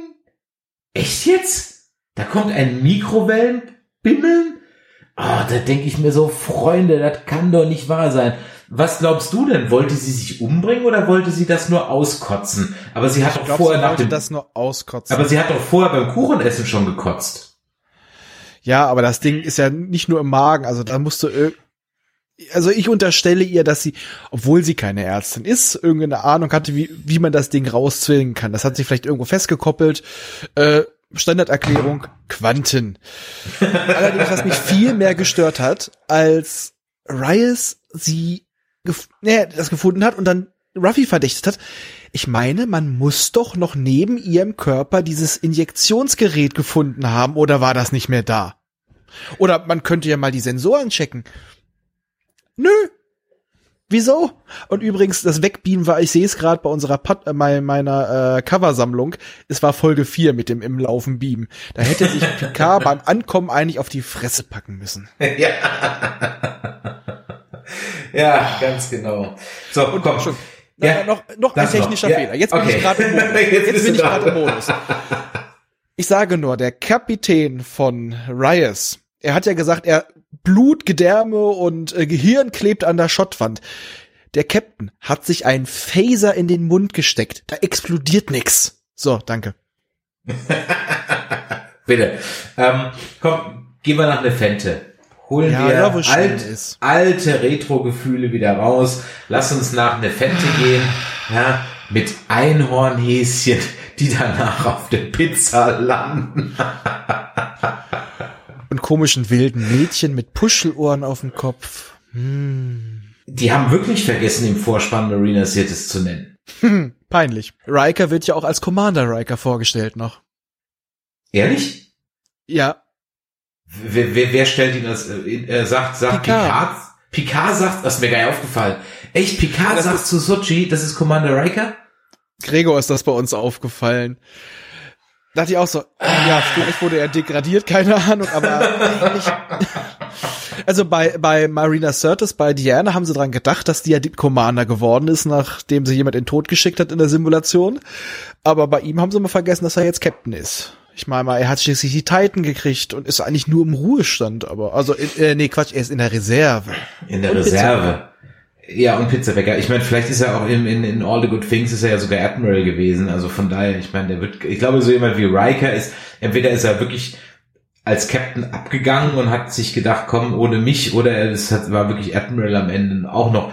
Ich meine, er kombiniert schon sehr schnell, das muss man sagen. Aber einem Riker kaufe ich das ab. Also wenn Ja. der Picard ohne, ohne Vorwarnung auftaucht, mit jemand im Schlepptau, den er nicht kennt, kann ich mir gut vorstellen, dass ein Riker sagt, boah, hast du Schwierigkeiten, ja? Ähm, Natürlich, der war jahrelang sein XO, der muss ihn kennen. Die waren später auch noch befreundet. Äh, wenn der muss ihn kennen, der musste ja seinen Captain lesen können, der musste den verstehen können, dass der dann das direkt merkt. Ich meine, der merkt, der lässt sich 14 Jahre nicht blicken und plötzlich taucht er mit einer jungen Frau auf. Entweder sagt er, ja, guck mal, ich die will ich heiraten, oder äh, ja, er hat ein Problem. Ja, eben. Von daher, das war wirklich, äh, war schön mit anzusehen. Auch dass er, was ich auch schön fand, dass er durchaus den Commander gibt. Also ich meine, das wurde ja schon im Trailer ein bisschen gespoilert, dass der Picard sagt, danke, dass du es mir nicht ausredest. Von daher ich so, ah, warum packt man so eine Szene in den Trailer rein? Aber okay. Ähm, äh, es war halt, also wenn es was zu bekritteln gibt, dann dass es halt leider auch wieder nur eine Grüßonkel-Szene war, wie halt von allen Cameos. Die sind halt nur da, um uns Fans dazu zu kriegen, auf jeden, auf jeden Fall einzuschalten. Ja. Äh, Aber halt nicht für mehr.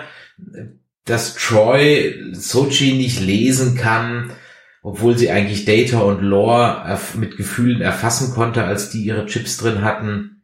Ja, okay, ganz ehrlich, sei es drum. Also das ist so, da, da zucke ich so ein bisschen mit der Augenbraue und denke mir so, okay, aber es wird irgendjemand geben, oder wie heißt es so schön, im Roman wird's erklärt. Ja, es, es wird ja auch vor, also später nochmal in der achten Folge gesagt, dass Data nie geträumt hat. Hat er. Ja, ja. Gab's eine ganze Folge drum. Aber, Aber- wie okay. arschig verhält sich eigentlich bitte Picard? Also das Mädel fragt, bist du ein Android? Ja. Und er so, ja. Denk so, äh, so, Moment mal, komm, gib dem Mädel doch, so- setz sie mal hin. Ja.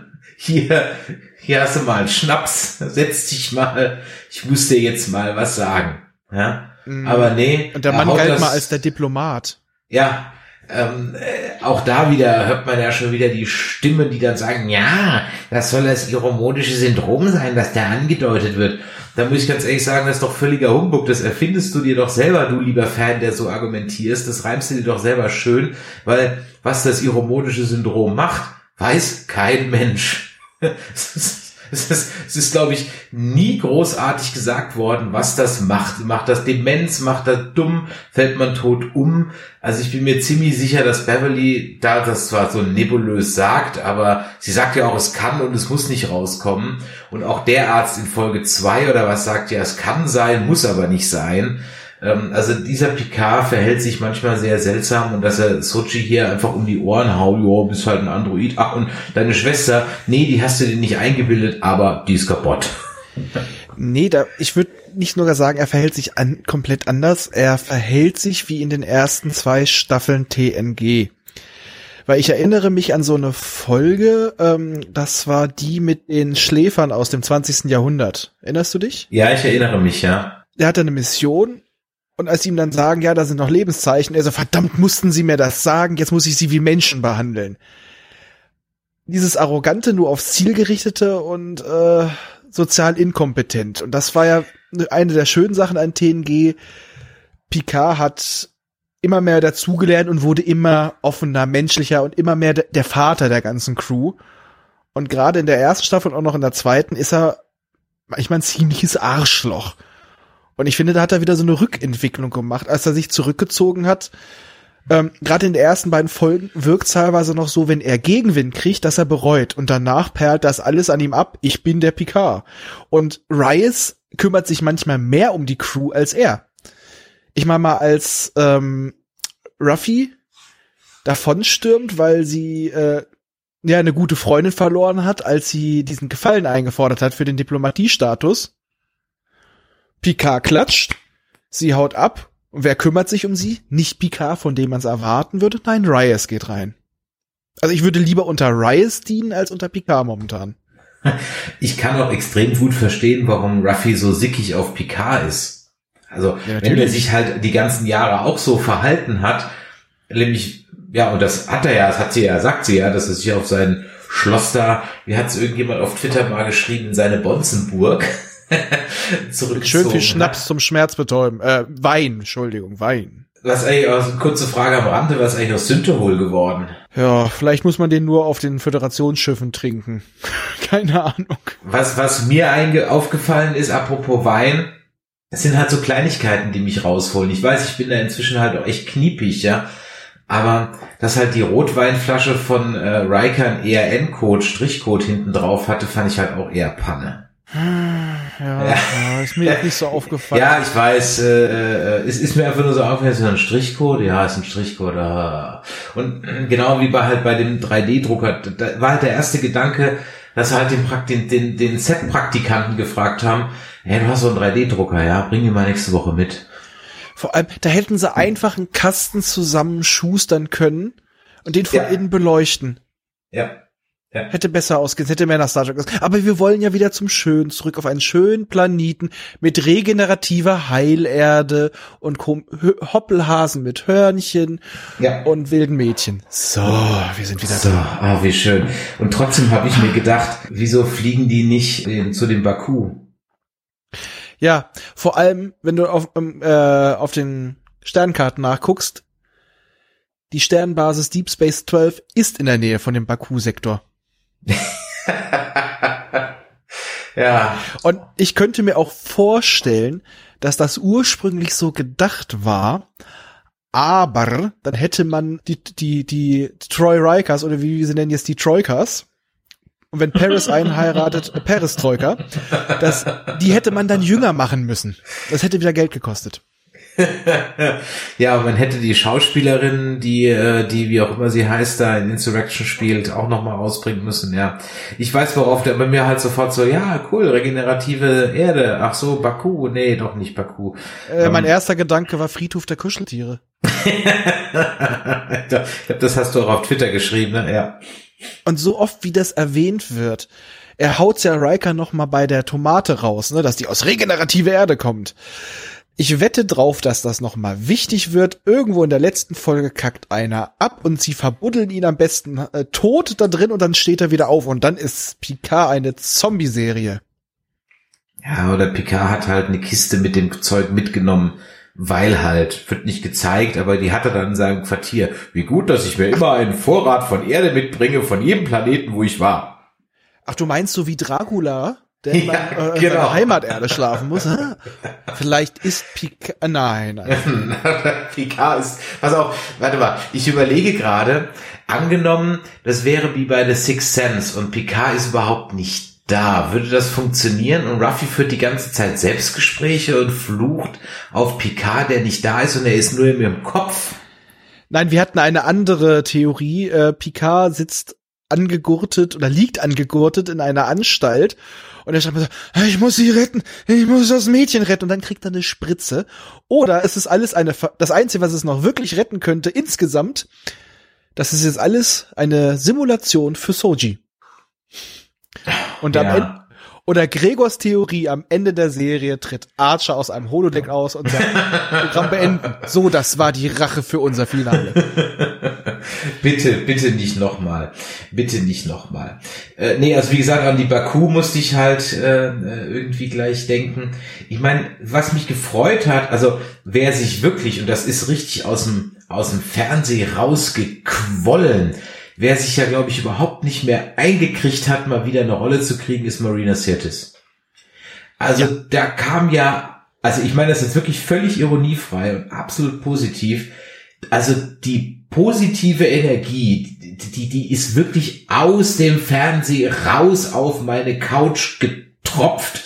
Geradezu wie in Shining das rote Blut aus dem äh, Aufzug rausgeschossen. Also es war unglaublich, ja, wie toll, dass von ihr einfach so diese Freude, die war so, die kam so unglaublich echt rüber. Der Anschiss kam so unglaublich echt rüber und nicht mal die Thaddeus-Nummer hat mich großartig genervt. Aber wenn ich kurz die Augen verdreht habe, habe ich mir gedacht, oh, jetzt müssen die auch noch gebrochen sein.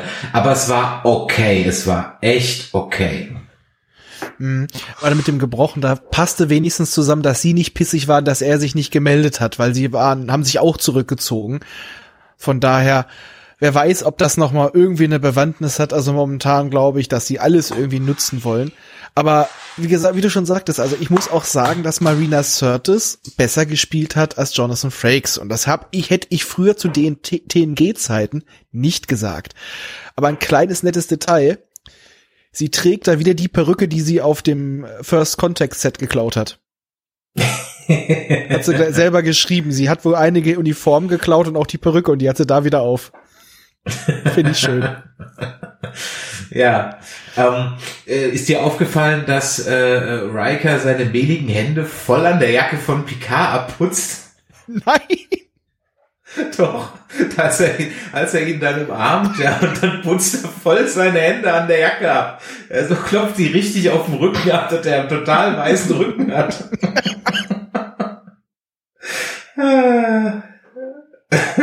Ich fand Ja. aber auch sehr schön auf dem Babybild von Thaddeus, der trägt eine Föderationsuniform, der Kleine. Ja, das ist süß. Das ist wirklich Und süß. fand ich goldig. Das ist wirklich Also süß. generell das, kommen da so schöne Family-Vibes rüber und so ein Wohlfühlgefühl. Ähm, und man sieht halt auch, wie Riker das so richtig nutzt, um ihn erstmal zu öffnen quasi. Der geht nicht auf Konfrontationskurs, der weiß ganz genau, ich muss den Mann erstmal ein bisschen einlullen und dann kann ich mit ihm reden. Er hat ja auch seine Kritik im Gegensatz zu den anderen auf eine sehr respektvolle Art angebracht. Er sagt ihnen zwar auch, du hast Scheiße gebaut, aber er sagt es halt sehr freundlich. Also ich weiß nicht, also so eher wie wirklich wie zwei Gleichgestellte und nicht so so anklagend. Er sagt ihm halt, das was du machst funktioniert auf einem Sternflottenschiff auf der Brücke mit einer ausgebildeten Crew, aber nicht hier. Ja. Und diese Szene funktioniert so gut und diese ganze äh, Chemie stimmt so gut, dass ich halt im Nachhinein mir denke, ah, vielleicht war es doch keine gute Entscheidung, dass man die jetzt nur so episodenraft reinholt, sondern vielleicht hätte man wirklich irgendwie ich, ich, ja, dann hätten wahrscheinlich alle gebrüllt, ach, die alten Leute, ja, lasst sie doch im Altersheim. Aber vielleicht hätte man halt doch irgendwie, wie bei den alten rund um Kirk, die alte Truppe halt nochmal auf eine letzte Mission in irgendeinem ollen Föderationskahn, den Jordi mühsam zusammenflickt, irgendwie nochmal schicken sollen. Vielleicht wäre es am Ende irgendwie besser gewesen. Ich weiß es nicht, aber die Chemie zwischen allen Beteiligten stimmt noch irgendwie und es kommt wirklich so schön rüber, dass ich mir halt einfach nur wünsche, mehr davon, ja, mhm. mehr davon. Ja, Frakes ist ja aber auch einfach ein Schambolzen, also ähm, da braucht man nicht drüber diskutieren. Aber er hat ja auch, er fühlt sich ja mittlerweile auch hinter der Kamera wohler als davor. Ich denke mal, das ist auch noch ein Grund. Aber zu Jordi, also wir haben bei uns festgelegt, der sitzt mit Scotty zusammen im Transporterpuffer und Nummer eins, der Hund steckt auch noch drin. Ich, Jordi was, was, ist der blinde Hausmeister im Chateau. Apropos Chateau, die, die Entscheidung, die zwei Tal Shia-Leute nicht mitzunehmen, wird halt von Folge zu Folge eklatanter. Ja, die sind toll gewesen. Die waren toll, die haben super gespielt, die haben eine, waren so eine schöne Kontrapunkt. Auf der einen Seite war sie ja so ein bisschen wie die, wie heißt die Haushälterin von Sherlock Holmes, komme ich gerade nicht drauf, du weißt, wen ich meine, ja. Ähm, auf der anderen Seite halt Badass äh, Tal Shia, die immer noch gut kloppen können. Äh, da hätte man sich halt den Eldor-Charakter komplett sparen können. Ja. Bei dem ich auch noch nicht weiß, was, was aus dem wird. Und äh, die zwei haben halt, ja, die haben Spaß gemacht und äh, schade eigentlich, dass man die im Grunde genommen nicht mehr sieht. Äh, ja, was, was soll ich sagen? Es ist die, die, die Serie der verpassten Chancen. Das Schlimme ist, das habe ich über Discovery ja. halt auch schon gesagt. Und ja. man, man sieht das, was man so, ja, geil, aber doch nicht abbiegen. Nein, geh auf diesem Weg, jetzt bieg doch nicht ab. Und dann wird halt doch wieder abgebogen und denkst so, oh, schade, das hätte ich jetzt gerne sehen wollen. Oder, oh, das ist doch eine schöne Idee. Oder, ha. Und dann kann man mir auch gerne irgendwelche ähm, Droiden vorsetzen, die dann eine Enterprise von draußen reparieren. Ja, da, da habe ich dann, das tut mir dann, da habe ich dann kein Problem mit, wenn der Rest halt eben stimmt. Aber da man halt jedes Mal die falsche Entscheidung trifft, das äh. und wie gesagt, ich glaube einfach, dann heißt es halt auch immer, ja, alte Fans und bla und die neuen Leute. Aber ich weiß nicht, ich habe jetzt mal jemand Neues, bei Michael ist ja auch so, bei mir im Büro ist es auch so. Wie ist es denn bei dir in deiner Arbeits- und Freundeskreis? Guckt irgendjemand Picard, der vorher nicht Star Trek geguckt hat? Ich kenne niemand. Äh, nein. Muss ich ehrlich, muss ich ganz ehrlich sagen, aber Gut, wir sind nicht äh, alle, ja, aber ja. Beweisführung durch Evidenz, äh, ähm, also wenig Frage, entweder hat er vorher schon Star Trek geguckt, dann guckt er jetzt auch Picard, da gibt's welche, die mögen das, Haken dran, aber ich kenne einfach niemand, der gesagt hat, oh, ich habe vorher nie Star Trek geguckt, aber Discovery und Picard, da gucke ich jede Folge, kenne ich niemand. Wenn es da draußen jemand gibt, meldet euch mal bei uns. Ja, also ich kenne ein paar Leute, aber halt nicht persönlich. Also man hat mal mit denen geschrieben. Was ich allerdings sagen muss bezüglich alten Fans und äh, sie können sich nicht anpassen. Ich bin damals mit TOS eingestiegen und musste mich plötzlich an Leute gewöhnen, die so unlocker waren und einen Stock im Arsch hatten. Ich hatte, ich hatte schon mit, mit dem Wechsel auf TNG war schon Star Trek ein anderes Feeling. Also von daher, dann war DS9 wieder eine Umgewöhnung. Und ich muss sagen, ich liebe DS9. Äh, Voyager war, hm, möchte gern TNG 2.0. Und Enterprise war wieder was Neues. Also eigentlich mussten wir uns jedes Mal anpassen. Also, dass man da sagen kann, Altfans äh, sind, wollen nur stocksteif, was sie schon immer hatten. Nee, es war ja nie ganz konsistent. Ein Grundgedanke darüber, der war immer da, aber die Serien an sich waren doch oft genug sehr unterschiedlich. Eben, und dieser Grundgedanke, der mich dazu gebracht hat, Star Trek zu gucken, den vermisse ich einfach. Und ja, ich sag mal, es darf doch ruhig auch drumherum eine Dystopie sein. Absolut, da habe ich grundsätzlich Wenn sie kein Problem. trotzdem noch ein strahlendes Licht zu sein, weil Picard war immer der strahlende Charakter und ich hoffe, das kommt auch noch. Also ich hoffe, sie lernen aus der ersten Staffel, machen es gut. Also ich sehe äh, in der zweiten Hälfte der Staffel Tendenzen, die schon in die richtige Richtung zeigen. Aber ich habe es bei uns auch schon gesagt, ich habe Hoffnung, aber Hoffnung ist gefährlich, weil die kann dir wehtun. Ich bin vorsichtig optimistisch. Aber Ja. mal gucken. Ich, ich bin leider gar nicht mehr optimistisch, weil an der Stelle bin ich einfach schon zu Discovery verbrämt. Ja, das sind zwei Staffeln, nämlich mit der bitteren Erkenntnis, dass wir Fans uns tierisch Gedanken drüber machen und am Ende es einfach nie aufgelöst wird, Faulheit war oder sonst irgendwas. Nehmen wir zum Beispiel mal Commander O und die Sonnenbrille, bei der jetzt dann einfach rauskommt, ah ja, die ist halt dann halt Vulkanierin, halt Romulanerin. Elle Badge, ja. Mhm. Ich muss okay. einfach sagen, Commander O, es sieht auch einfach lächerlich aus. Mit dieser Sonnenbrille stehen ihre Ohren noch mehr ab. Ich konnte sie nicht ernst nehmen, als ich sie damit gesehen habe mit einer schwarzen Ray-Ban. Aber es ist Aber eine Hommage an die. Femme, es ist eine Hommage an die Femme Fatale, eine Hommage an die Femme Fatale, ja. Bullshit. äh, aber mal was Schönes. Ja, es sieht gut aus. Die Tochter von Riker. Also Ja. erstmal optisch, ich hätte ihr, ich habe extra nachgeguckt, ich hätte ihr es abgekauft, dass sie die Tochter von Frakes ist. Die hat sowas. Der Charakter passt auch. Sie ist ein Rabauke, wie Frakes. Ein, ein, ein Filou, ein Tu nicht gut. Ein Wildfang. Ein Wild, oh, sehr schön. Und sie ist empathisch wie ihre Mutter. Sie ist zwar ein bisschen klugscheißerisch, allerdings muss man sagen, in einer Folge tut's nicht weh.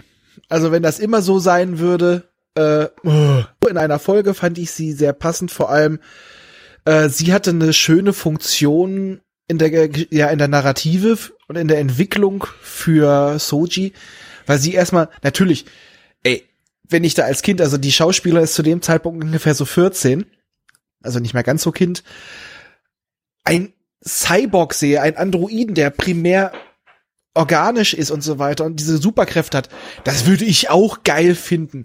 Und sie bringt so Soji, das ist doch geil, was du bist. Hallo, du hast Superkräfte und alles.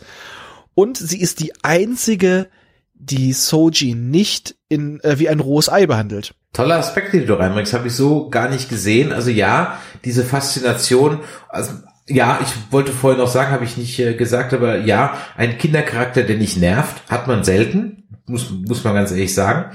Äh, kommt sehr selten vor und ich habe da sehr äh, dünne äh, oder sehr gut ausgebildete Antennen für nervige Kindercharakter. Ah, der nervt nicht und ja, stimmt, diese, diese Faszination, die, die war auch von, von Agnes wunderbar. Ja, nur leider an der falschen Stelle, weil sie ist gerade des Mordes überführt worden. Ja, das ging zu schnell, wo ich auch wieder sagte, daraus hättest du eine ganze Folge machen können.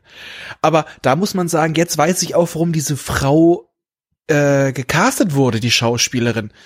Weil sie hat in der achten Folge, hat die unglaublich toll gespielt.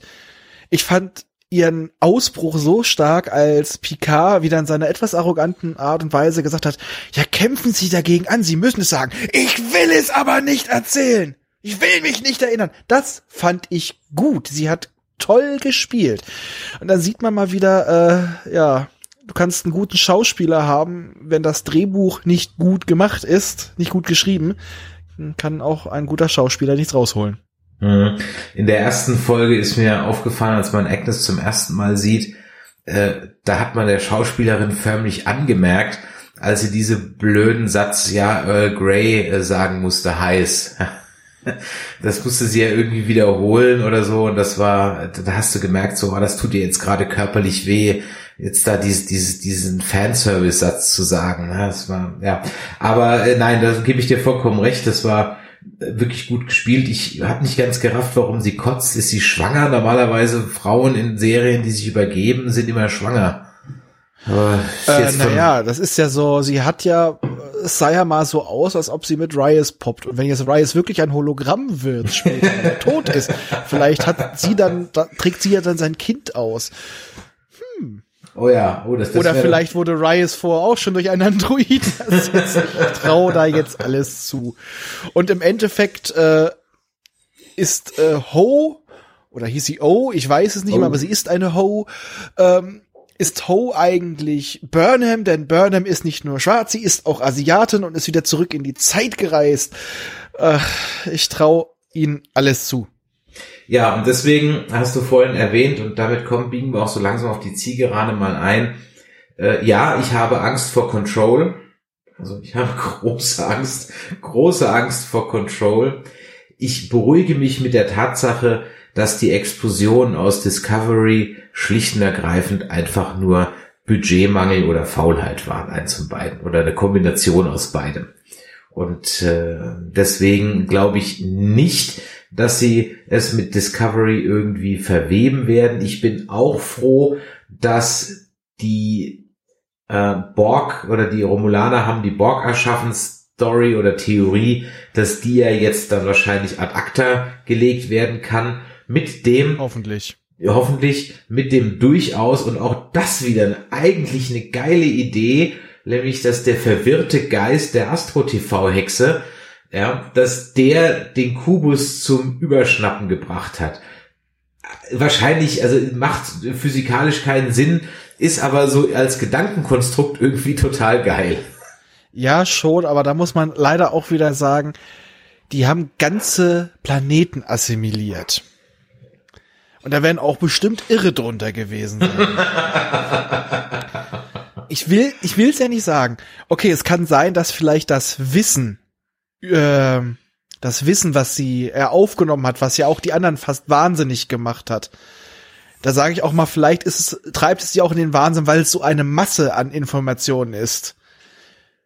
Vielleicht war das der Faktor, der die, die ähm, Borg hat das abschirmen lassen, weil, ach Gott, keine Ahnung. Äh, ich meine, Agnes übersteht das jetzt. Virus. Ich, ich meine, Agnes übersteht das jetzt ziemlich gut. Die muss ich nur mal übergeben. Also.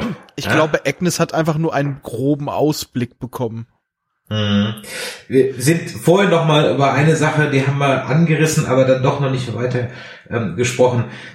Ja, es ist ein Blick in die Vergangenheit und Data kommt drin vor. Kannst du dir da rein einen Reim drauf machen? Äh, da er später nicht wieder auftaucht, als diese Vision wiederholt wird, denke ich mir, das war einfach nur symbolisch und es gehört eigentlich gar nicht in die Story rein. Also nicht wie bei Battlestar Galactica, dass sich die Geschichte immer und immer wieder wiederholt. Ja, äh, das hatten wir auch bei uns schon angesprochen. Mass Effect, Battlestar Galactica, Picard, äh, Detroit Become Human, ist alles ein Universum. In diesem Sinne ein schönes Schlusswort. Lieber Raphael, danke, dass du dir heute die 90 Minuten fast Zeit genommen hast. Ähm, ihr, liebe Hörer da draußen, ja, ich weiß es, es war schon wieder das eine Ende des Meinungsspektrums, aber, lieber Raphael, wir haben uns vorher nicht abgesprochen. Ja? Ähm, das heißt also, du hättest auch genauso gut äh, nicht ins gleiche Horn wie wir petzen müssen, hast du aber getan. Deswegen danke an der Stelle vielmals. Was nicht heißt, dass wir nicht auch andere Stimmen zu Wort kommen lassen, aber es gibt auch andere Casts da draußen, die die Serie abfeiern und das ist ihr gutes Recht. Da möchte ich niemanden irgendwie für verurteilen.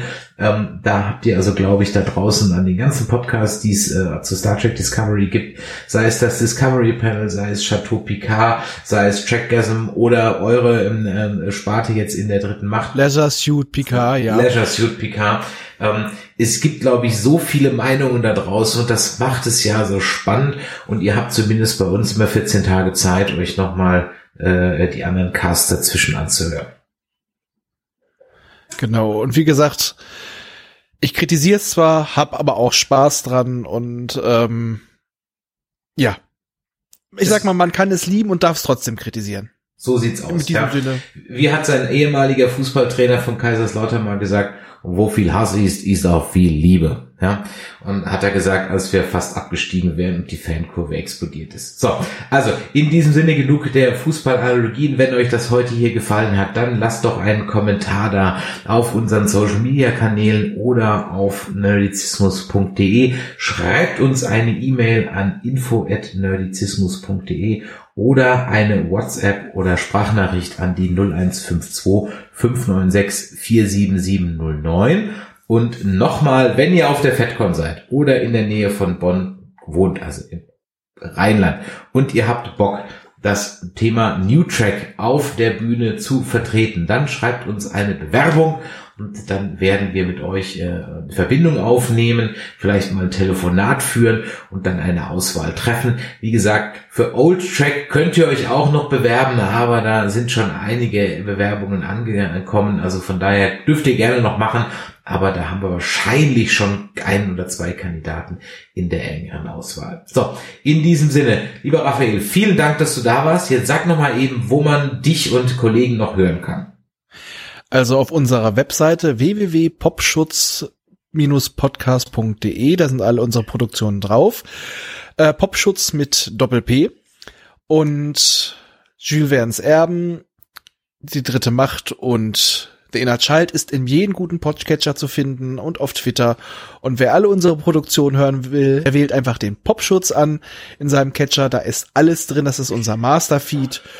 Und da gibt's auch noch ein paar andere Aspekte jetzt zu Picard. Wer die auch noch hören möchte, hört bitte rein. Wir würden uns freuen. Und natürlich immer würden wir uns auch freuen über einen schönen, netten Kommentar.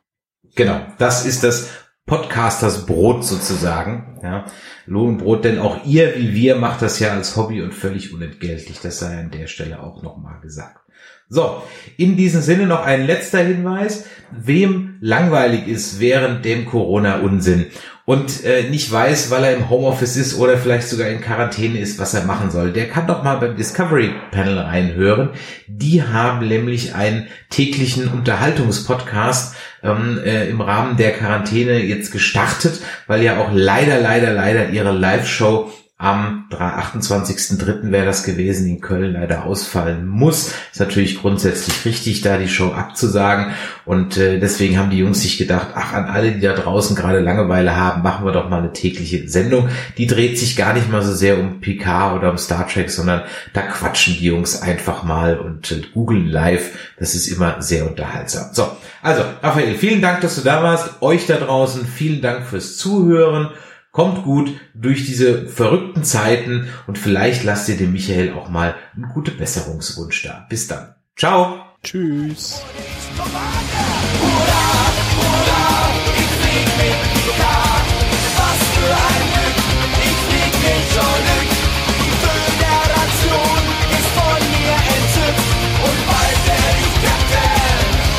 Genau wie hurra,